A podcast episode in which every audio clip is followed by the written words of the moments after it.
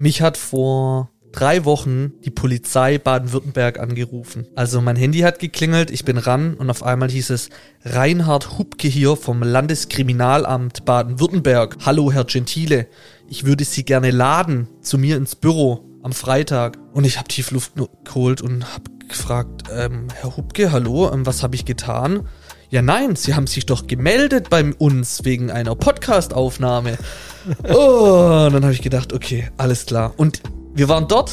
Wir haben mit der Polizei Baden-Württemberg, also um genau zu sein, mit der Präventionsabteilung von der Polizei gesprochen, dem Reinhard Hubke.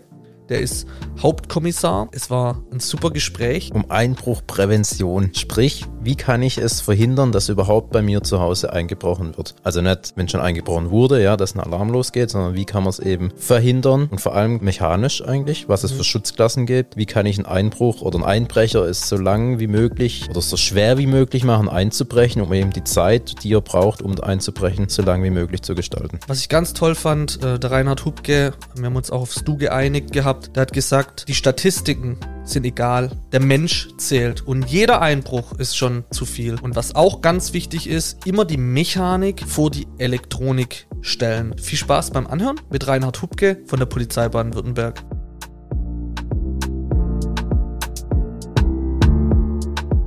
Wir sitzen heute in Stuttgart beim LKA, beim Landeskriminalamt und Reinhard sitzt mir gegenüber. Das ist schön, wir haben uns aufs Du geeinigt und sprechen heute über die Sicherheitsprävention beziehungsweise über die Einbruchsprävention.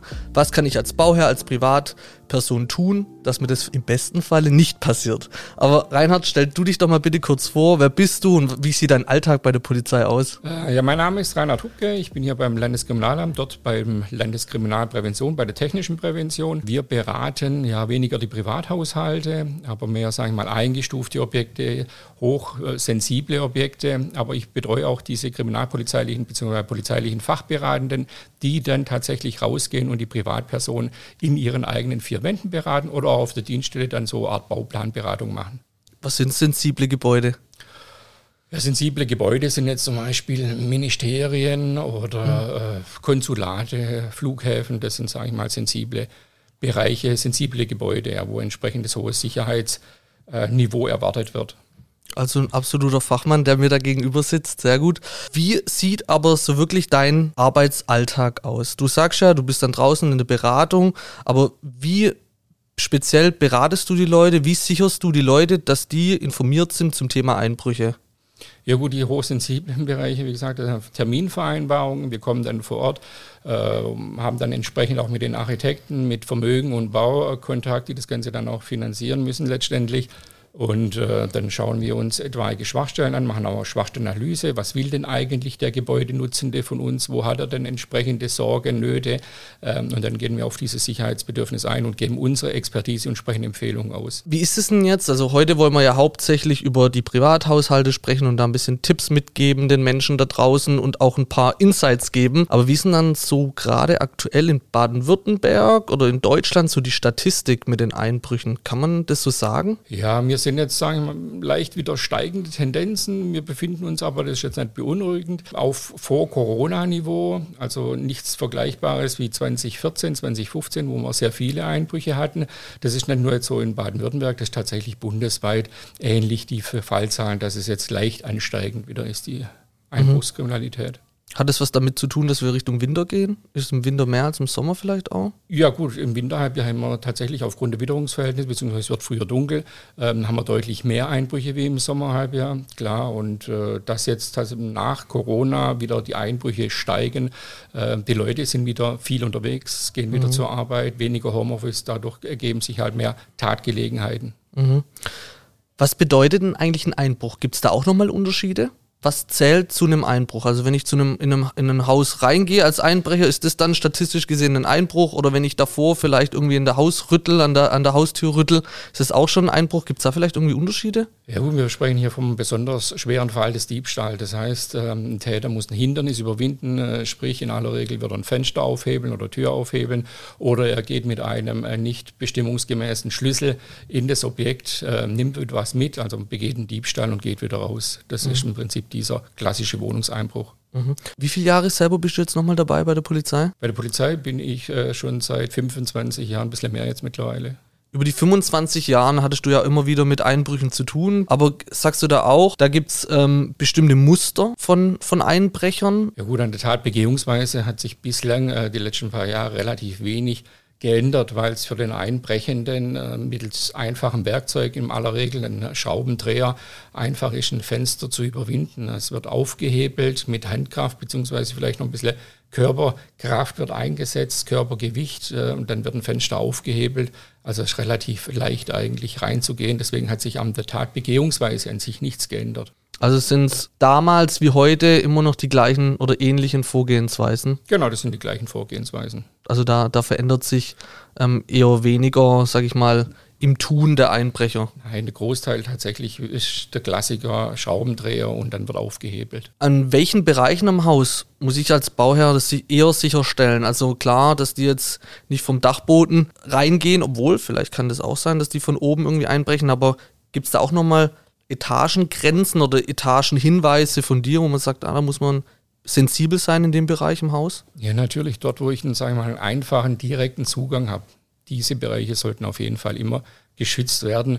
Ähm, hinterm Haus, wo schlecht einsehbar durch Hecke, durch mhm. ähm, entsprechenden Bewuchs, da ist man natürlich als Einbrecher geschützt und hier kann er verdeckt vorgehen. Da würde ich auf jeden Fall als Hausbesitzer mich entsprechend absichern. Aber die Polizei hat sogenannte polizeiliche Beratungsstellen. Da hat es fachkompetente Kolleginnen und Kollegen, die kommen nach Terminvereinbarung vor Ort machen eine sogenannte Schwachstellenanalyse und die können tatsächlich dann genau sagen, wo eine Absicherung sinnvoll ist, unserer Ansicht nach. Das finde ich eigentlich ganz krass und das würde ich auch gerne mal betonen, dass mit diesen kostenlose Beratung, also da bin ich mir sicher, ich habe auch mal als du mir das gesagt hast bei unserem ersten Treffen, habe ich das mit meinem Bruder mal erzählt und der hat gesagt, wie, das, das wusste ich ja gar nicht. Und da bin ich mir sicher, das wissen viele nicht. Und das würde ich auch gerne nochmal herausheben. Also es ist tatsächlich so, dass wenn man sich bei der Polizei meldet, es eine kostenlose Beratung gibt und die Polizei zu einem nach Hause kommt oder wie läuft denn das ab? Ja, genau, die polizeilichen Beratungsstellen, die Kontaktadressen kriegt man eigentlich bei jeder Polizeidienststelle, stehen aber auch nochmal im Internet. Diese Internetseiten macht mhm. er ja publik. Ja. Da kann man entsprechend äh, mit der Postleitzahlensuche reingehen, dann findet man die nächstgelegene Zuständigkeit zuständige Beratungsstelle, mhm. ruft man an, vereinbarten Termin, die kommen dann vor Ort, wenn ich diese Bestandsimmobilie begutachten lassen will. Oder falls ich jetzt plane, neu zu bauen, umfangreich zu sanieren, kann ich natürlich, weil ich noch keine Immobilie habe, auch auf die Polizeidienststelle gehen und dann mit meinen Bauplänen dann entsprechende Sicherheitsvorkehrungen besprechen, die ich vorhabe zu planen. Genau. Tolle Sache. Wenn wir aber nochmal zurück zu dem Thema ähm, auch Einbruch gehen, wie muss ich mich als Bauherr denn verhalten? Wie sind denn meine mein Sicherheitsbewusstsein, wie muss denn das, ja, wie soll ich denn das sagen? Da gibt es bestimmt auch nochmal verschiedene Schritte. Ähm, da kann ich mich auch erinnern an unser erstes Gespräch, wo du gesagt hast, ja, mit den Nachbarn sollte man sich ja auch gut stellen. Gib uns da mal so ein bisschen Einblick. Ja gut, aus polizeilicher Sicht mir empfehlen, was die Einbruchsprävention angeht, drei Säulen. Die erste Säule ist dieses, was du gerade angesprochen hast, dieses positive Sozialkontrolle, also diese gute Nachbarschaft, man passt gegenseitig auf sich auf. Die zweite Säule ist, was wir gerade schon angesprochen haben, ein bisschen diese Sicherheitstechnik. Da zählt die mechanische und die elektronische elektronische mhm. Überwachungstechnik dazu. Und die dritte Säule, was du gerade angesprochen hast, wäre eigentlich dieses sicherheitsbewusste Verhalten. Dazu gehört, wenn ich auch nur kurzfristig das Haus verlasse, dass ich dann immer abschließe, dass ich bei Abwesenheit keine gekippten Fenster hinterlasse. Ich muss eigentlich jederzeit damit rechnen, Opfer eines Einbruchs zu werden und dementsprechend habe ich mich auch so zu verhalten. Hast du da Praxisbeispiele, wo du sagst, dieser Fall war mir besonders noch im Kopf, da hat sich der Bauherr perfekt verhalten? als da ein Einbruch teilweise oder vielleicht sogar stattgefunden hat. Ja gut, wenn er sich perfekt verhält äh, und unsere Empfehlungen umsetzt, wird es auch eigentlich zu keinem Einbruch kommen. Dann kommt es mhm. maximal zum versuchten Einbruch. Das heißt, im Prinzip muss man sich so vorstellen, äh, im Frühjahr fängt man dann an, die Fenster zu putzen und dann bemerkt man dann auf einmal irgendwelche Hebelspuren, Hebelmarker, ruft dann die Polizei, die nehmen dann diesen versuchten Einbruch auf, damit man entsprechend das mit der Versicherung regulieren kann, diesen Gebäudeschaden. Wie lange hält sich ein Einbrecher im Durchschnitt an so einem Fenster oder einer Tür auf? Ja gut, es kommt darauf an, wie viel ähm, Widerstand ich ihm entgegensetze. Ähm, so ein äh, geprüftes, von uns empfohlenes, zertifiziertes Fenster, da hat er relativ lange zu heben. In aller Regel lässt das dann irgendwann mal sein. Aber aufgrund der versuchten Einbrüche kann man so Rückschlüsse ziehen. Das sind dann nicht länger als zwei, drei Minuten. Also das sind pro Fenster, sagen wir, fünf, sechs Hebelspuren, die man findet. Vielleicht geht er dann nochmal ein zweites Fenster am gleichen Objekt, versucht dort nochmal sein Glück. Und wenn er dann dort auch scheitert, dann lässt er eigentlich von seinem Vorhaben ab und geht woanders hin und versucht dort sein Glück. Wenn ich mein Haus verlasse, sollte ich dann schon schauen, dass ich das Fenster nicht gekippt habe, weil da gibt es ja auch sicherlich Tricks. Oder was würdest du da empfehlen? Wie, oder meine Eltern zum Beispiel lassen immer die Rollläden runter, wenn die in Urlaub gehen. Das ist so eine Gefühlssache von mir, wo ich sage, das ist eigentlich unclever. Ja gut, Rollladen hat irgendwie tatsächlich was, wenn es keinen Sinn macht. Also diese Rollläden haben ja im Prinzip ursprünglich die Funktion gehabt als Sichtschutz. Das heißt, wenn ich im, äh, in der dunklen Jahreszeit oder auch abends dann daheim sitze, Licht dann mache, dass ich von außen nicht gesehen werde. Oder auch zur Beschattung. Äh, das heißt, im Sommerhalbjahr, wenn die Sonne aufs Gebäude scheint und ich will nicht, dass der Innenbereich sich so weit aufwärmt, lasse ich zur Beschattung runter. Mhm. Äh, aber zum Thema Einbruchschutz. Es gibt zwar geprüfte, zertifizierte, einbruchhemmende Rollläden, die wir auch empfehlen, aber in aller Regel haben die wenigsten wenigsten Leute solche Rollläden zu Hause. Deshalb wäre ich vorsichtig mit heruntergelassenen Rollläden, weil die haben eher tatsächlich was für Einbrecher anziehen. Das, das heißt für mich als Signal, hoppla, da ist niemand zu Hause, vor allem die Urlaubszeit im Sommerhalbjahr sind sehr viele Häuser, Wohnungen tatsächlich durch diese Rollläden erkennbar von außen, dass niemand zu Hause ist. Mhm. Wenn ich jetzt an der Haustür als Bauherr, ich muss mich auch selber ein bisschen an die eigene Nase packen, ich glaube, ich schließe nie ab wenn ich meine Wohnungstür zuziehe. Wie einfach hat es ein Einbrecher da reinzukommen? Ja, das kann man so pauschal nicht sagen. Es gibt ja auch entsprechende technische Vorkehrungen. Das heißt, es gibt äh, sogenannte selbstverriegelnde Schlösser, die dann automatisch verriegeln, sobald mhm. ich zuziehe. Also ich muss nicht aktiv mit dem Schlüssel in Profilzylindern rumdrehen. Okay.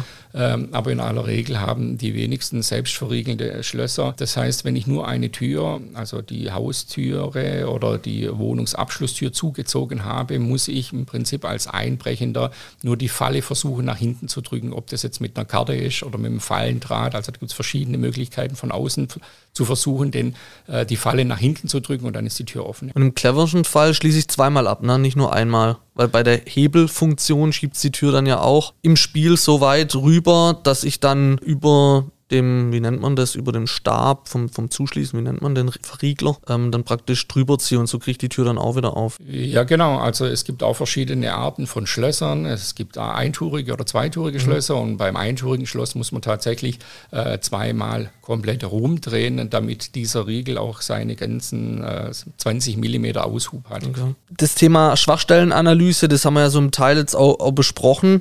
Ähm, wir werden auf jeden Fall auch auf Instagram, also lieber Hörer, wenn du das hier hörst, hörst, geh mal rüber auf Instagram, der Höfliche und der Baustein, da werden wir auch nochmal Videos reinstellen, wo wir gerade die Tricks der Einbrecher auch nochmal vorspielen, dass du auch so ein Gefühl dafür bekommst, wie einfach kriegen die zum Beispiel auch ein Fenster, wenn es gekippt ist, auf oder wie einfach ginge es und wie einfach kriegt man auch so eine Tür auf, um da einfach euch ein bisschen zu schützen, euch was an die Hand zu geben. Es gibt ja auch verschiedene Türen, verschiedene Fenster. Mhm. Jetzt hast du mir dann auch mal so was gesagt, es gibt auch nochmal eine Kartei mit bestimmten Handwerkern, die man auch rufen kann, die spezialisiert sind oder sich auskennen, ähm, diese Fenster einzubauen oder diese Türen.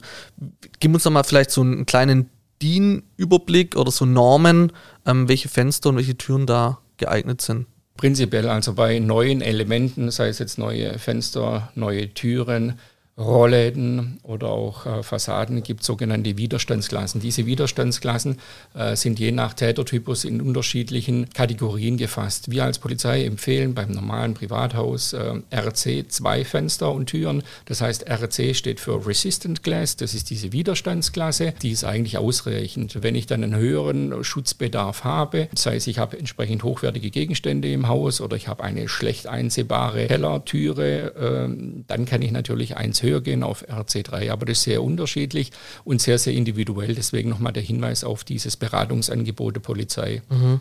Bei hm, Bestandselementen habe ich die Möglichkeit nachzurüsten. Dann gibt es auch entsprechende Normen. Das wäre jetzt nicht diese 1627, sondern die 18104 Teil 1 oder Teil 2.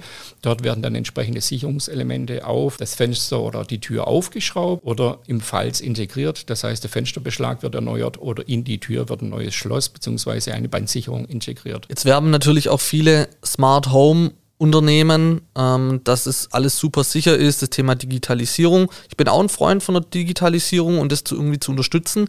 Was sagt denn da die Polizei? Wie weit sind denn die Digitalisierungsunternehmen denn schon? Ja, genau, so wie du es richtigerweise gesagt hast, unterstützend äh, mag das sinnvoll sein. Ähm, aber die ganze Elektronik äh, hat letztendlich einen Überwachungscharakter, nenne ich es einfach mal. Das heißt, sie verhindert diesen Einbruch nicht. Das heißt, der Täter überwindet ein Hindernis, sei es ein Fenster oder Tür, und ist dann im Element drin oder im Objekt und wird dann detektiert und der Alarm geht nach außen. aber ich habe diesen Einbruch nicht verhindert. Also es war jemand Fremdes bei mir im Objekt drin und das gilt es eigentlich zu verhindern. Deswegen mhm. ist unsere Prämisse immer, die Mechanik vor die Elektronik zu setzen. Und mhm. äh, sagen wir, die Elektronik sinnvoll aufeinander abgestimmt mit der Mechanik ist auch sinnvoll und von uns auch empfehlenswert. Ja, die Alarmanlagen bzw. Kameras und so weiter, was hältst du davon? Also bringt es mir dann später überhaupt was vor Gericht? Gut, Einbruchmeldeanlagen äh, und auch diese Videoüberwachungstechnik sollte, so wie wir es als Polizei empfehlen, auch entsprechend normbasiert sein. Ähm, und es sollte normalerweise auch auf eine Notruf- und Serviceleitstelle geschalten sein, die rund um die Uhr dieses Signal dann empfangen kann und auch Interventionsmaßnahmen anschließend einleiten kann. Ist die Serviceleitstelle immer die Polizei oder kann auch das Unternehmen diese Serviceleitstelle in den wenigsten Fällen kann man direkt auf die Polizei schalten. Da gibt es das sogenannte Überfall- und Einbruch-Richtlinie, äh, also UEA-Richtlinie mhm. nennt sich das. Und äh, die beschreibt dann, wer alles auf die Polizei aufschalten kann und darf. Äh, mhm. In aller Regel sind es Privatunternehmen, die, auf die dann aufgeschalten wird. Ah ja, okay. Und die Privatunternehmen, wenn dann so ein Alarm gemeldet wird, die dürfen sich dann bei der Polizei melden und sagen, hier, uns wurde das und das gemeldet, bitte fahr da mal hin. Oder? Könnten, ja. Also ah, das ist ein bilateraler Vertrag äh, zwischen, äh, sage ich mal, dem Vertragspartner. Das heißt, äh, wenn du jetzt zum Beispiel sagst, du pass mal auf, Notruf-Service-Leitstelle, so Art Wach- und Schließdienst, ich will, wenn bei mir ein Alarm losgeht, beziehungsweise der dann von euch empfangen wird, dass ihr rausfahrt und nachschaut, kann man vereinbaren oder man vereinbart tatsächlich, rufst du mich dann an, wenn bei mir ein Alarm losgeht oder ruft die Polizei an, klar. Mhm, okay. Aber oft sind es halt dann doch die einfachen Dinge. Auch, wie du mir auch letztes Mal gesagt hast, an einem Fenster, wo zum Beispiel Dekoration oder Blumenvasen dahinter steht, wenn jetzt der Einbrecher diese, dieses Fenster aufwirft, dann bricht ja alles zu Boden, es ist laut, es macht Geräusche. Also damit kann man sich ja auch schon irgendwo ähm, sichern. Ja, als Sicherung würde es das nicht bezeichnen. Ähm, wenn ich mir jetzt hier draußen tagsüber mal die Umgebungsgeräusche anhöre, also ich habe irgendwo Baustellenlärm, ich habe äh, viel befahrene Straßen, dann wird dieses Aufhebeln oder auch dieses äh, Zerbrechen von einer Vase und das Geräusch wird ja meistens dann ins Gebäudeinnere äh, getragen, wird das wahrscheinlich untergehen. Also für mich wäre das keine Sicherung. Ich muss wirklich schauen, dass ich ähm, entsprechend einen guten Fensterbeschlag habe, dass ich Nachrüstung mhm. habe, dass ich tatsächlich massive Sicherung an meinen Fenstern oder Türen habe. Ja. Wenn es jetzt so weit gekommen ist und es tatsächlich einen Einbruch gibt, wie verhalte ich mich da? Also es gibt ja diese zwei Szenarien. Einmal, äh, ich weiß, äh, das Gebäudetäter ist nicht mehr da. Äh, das kann ich äh, vielleicht auf den ersten Blick sehen, dann äh, tatsächlich nichts anfassen, mhm. äh, nichts machen, die 110-Verständigung warten, bis sie eingetroffen ist. Wenn ich mir nicht sicher sein kann, dass die Täter vielleicht noch vor Ort sind, dann tatsächlich Abstand halten zum Objekt, äh, den auf keinen Fall die Fluchtrichtung versperren, wie ich es bereits eingangs gesagt habe. Man muss davon ausgehen, Sie sind mit einem Schraubendreher bewaffnet. Diesen mhm. Schraubendreher kann ich natürlich auch anderweitig einsetzen, zum Beispiel als Hieb- oder Stichwaffe. Ähm, und hierbei gilt es tatsächlich, ich nehme keine Verletzungen in Kauf. Also tatsächlich dann lieber Abstand nehmen, sofort die 110 verständigen, vielleicht, wenn ich die Täter noch sehe, dann eine Täterbeschreibung abgeben, Fluchtrichtung, vielleicht noch ein Tatfahrzeug beschreiben und mehr kann ich eigentlich nicht erwarten als Polizei. Also nicht den großen Helden spielen, sondern dann tatsächlich einfach die Hände still, sich die Leute merken und es dann sauber der Polizei melden. Genau, sich in Sicherheit bringen. Wie gesagt, das eigene Leib und Leben ist ein sehr, sehr hohes Gut und das gilt es eigentlich zu schützen. Auf jeden Fall. Was mich einfach noch interessiert, das haben wir ein bisschen zu wenig angekratzt, ähm, das Thema im Groben und Ganzen nochmal sicher wohnen. Ja, also es gibt einmal das Haus, es gibt eine Wohnung. Es gibt eine Wohnung im, im dritten Stock, es gibt eine Wohnung im vierten Stock. Bin ich da sicherer, wie wenn ich jetzt ein Einfamilienhaus habe und die können vom Keller, von der Haustür reinkommen? Ich würde da gar nicht so groß unterscheiden zwischen äh, Einfamilienhaus und Mehrfamilienhaus. Ich meine, wenn ich im Erdgeschoss wohne, im Mehrfamilienhaus, äh, hat der Täter auch noch Zugangsmöglichkeiten über die Fenster im Erdgeschoss. Äh, aber je höher ich wohne, desto weniger muss ich tatsächlich sichern, weil von außen habe ich da nur noch beschränkte Zugänge. Also Mehrfamilienhaus im dritten, vierten OG, dann würde ich mich tatsächlich auf meine Wohnungsabschlusstür äh, beschränken und die dann entsprechend gut absichern, weil von außen habe ich dann kaum noch Zugangsmöglichkeiten. Es sei denn, hier geht eine äh, Rettungsleiter oder Feuerleiter hoch, äh, wo dann tatsächlich die Möglichkeit besteht, dass ich auch noch an die Fenster rankomme, die weiter oben liegen. Mhm. Das finde ich auch ganz interessant, da nicht zu unterscheiden. Weil oft ist ja auch, ähm, das ist auch in meinem Kopf drin, ja, ich wohne hier im vierten Stock, da wird dann schon keiner, rennt da ja hoch und bricht da ein. Wenn, dann wird unten die Wohnung, also man nimmt sich selber immer raus. Aber dem sei nicht so. Ja. Gibt es da auch irgendwie eine Statistik, ob mehr in Wohnungen oder in Häusern eingebrochen wird? Ja, aber wie gesagt, ich bin kein Freund von diesen Statistiken, Okay. weil äh, für jedes einzelne Opfer ja, ist ja ein ähm, Einbruch eigentlich schon zu viel. Ähm, ob jetzt wenig Einbrüche dieses Jahr stattfinden oder viele, das Einbruchsopfer äh, für den ist natürlich äh, traumatisierend. Er hat schwere äh, Folgen, muss sich so vorstellen, da dringt jemand tatsächlich in die Privatsphäre ein. Äh, dieses verloren gegangene Sicherheitsgefühl ist unbeschreiblich und das gilt es eigentlich zu vermeiden. Deswegen dürfen wir hier auch gar nicht auf diese Statistik ähm, schauen, sondern tatsächlich jeder muss sich bewusst sein, wie ich es eingangs erwähnt habe, dass ich Opfer eines Einbruchs werden könnte und demzufolge habe ich mich auch zu schützen. Das Beispiel, das du gerade angesprochen hast mit dem Mehrfamilienhaus, da kann ich mich nicht sicherer fühlen, wenn ich mir überlege, wie sich diese Mitbewohner im Haus verhalten. Also ich überlege mir bloß, wenn ich unten an die Klingelleiste drücke, ähm, wie viele öffnen dann über den elektronischen Türöffner diese Haustür. Ja, und dann sind die Täter im Haus, im Objekt drin und dann haben sie im Prinzip bloß noch meine Wohnungsabschlusstür, die sie daran hindert, meine Wohnung zu gelangen. Und äh, hier muss man entsprechend dann auch sensibel sein und äh, sicherheitsbewusst umgehen. Das heißt, wir haben es ja eingangs erwähnt, dieses sicherheitsbewusste Verhalten heißt natürlich im Mehrfamilienhaus, ich vergewissere mich, wer rein will, wer klingelt an der Tür, schaue nach, dass es tatsächlich kein Fremder ist und dass er auch zugangsberechtigt ist. Das ist auch oft so ein Thema. Jemand klingelt im Mehrfamilienhaus und man lässt die Person einfach rein, wird schon der Postbote sein, aber da muss man einfach unheimlich aufpassen. Besonders auch, ja, bei, bei Kindern oder so, dass man die auch da schon aufklärt. Nochmal zusammengefasst, wir werden auf jeden Fall die ganzen Links äh, in unsere Show Notes mit einfügen, dass ihr dann auch die Möglichkeit, hier, ihr lieben Hörer, ähm, nochmal bei der Polizei auf die Homepage zu gehen, mit dieser Adressauswahl, dass ihr dort ähm, auch eure Beratung kostenlos holen könnt von der Polizei. Und ähm, vor allem, das ist für mich nochmal ausschlaggebend, die Mechanik, dass man sich da schon einfach Gedanken macht, welche Fenstern, welche Türen, wie baue ich mein Haus, um da am Ende des Tages mit den einfachen Dingen sicher zu gehen. Ja, vielleicht noch hier der Hinweis, wir haben es vorher gar nicht so angesprochen, diese Errichterunternehmen, wir haben ja nicht nur diese polizeilichen Beratungsstellen aufgelistet auf dieser Homepage, die du gerade ansprichst, sind auch ähm, sogenannte Errichterunternehmen gelistet. Ähm, hier kann ich tatsächlich auch nachschauen. Es bringt also nichts, wenn ich jetzt bloß ähm, Fenster und Türen habe, ähm, die dann entsprechend absichern. Es muss natürlich auch fachgerecht installiert werden, diese Sicherungstechnik, die wir empfehlen. Nur dann tatsächlich kann sie auch diesem Einbruch standhalten. Deswegen gibt es sogenannte Errichterunternehmen, die bei uns gelistet sind. Hier kann ich ebenfalls ähm, mit äh, entsprechenden Postleitzahlen suchen. Das sind im Prinzip Unternehmen, die uns gegenüber nachgewiesen haben, dass sie fachlich kompetent sind, äh, haben Führungszeugnis nachgewiesen und sonstige, äh, sagen wir mal, entsprechende Kriterien erfüllt, damit sie da draufkommen.